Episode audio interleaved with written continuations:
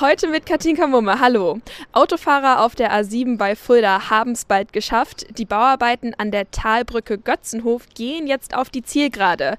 Nach knapp viereinhalb Jahren, denn die Brücke wurde einmal komplett abgerissen und neu gebaut. Ab heute wird das Traggerüst abgebaut und das ist ein echter Brocken.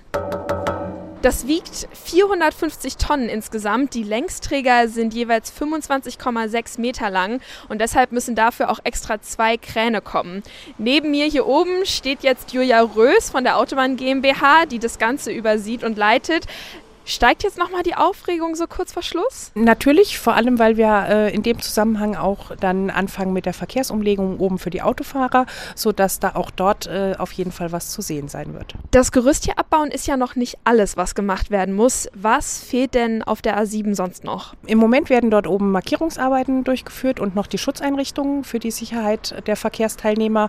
Und dann wird der Verkehr umgelegt, ähm, sodass die Autofahrer und Verkehrsteilnehmer über den neuen Überbau drüber fahren können. Ein, zwei Sachen gibt es noch zu tun. Damit die Arbeiten so schnell wie möglich fertig sind, wird dann auch nachts gebaut. Das sind die Anwohner hier aber schon gewohnt, denn in den letzten vier Jahren kam es immer mal zu Nachtarbeiten. Was ist denn der Vorteil daran, nachts zu bauen? Das gibt uns die Bahn vor. In der Nacht fahren einfach deutlich weniger Züge als tagsüber und das hat weniger Einfluss auf den Personenverkehr bei der Deutschen Bahn und dadurch bekommen wir da die äh, Sperrungen und haben die Bahngleise ohne Züge und können somit unabhängig vom Verkehr, ohne irgendjemanden zu gefährden, Träger ausheben. Ab Donnerstag sollen dann auch über den neu gebauten östlichen Abschnitt die Fahrzeuge rollen. Die Nachtbauarbeiten dauern aber insgesamt noch bis zum 29. Februar.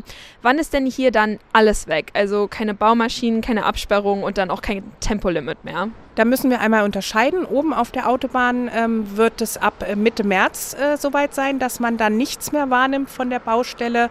Äh, Im unteren Bereich ist es etwas anders. Da werden die Arbeiten äh, aller Voraussicht nach noch bis Mitte April dauern. Ein paar Wochen dauert es also noch, bis es hier final fertig ist. Katinka Mumme von der Talbrücke Götzenhof.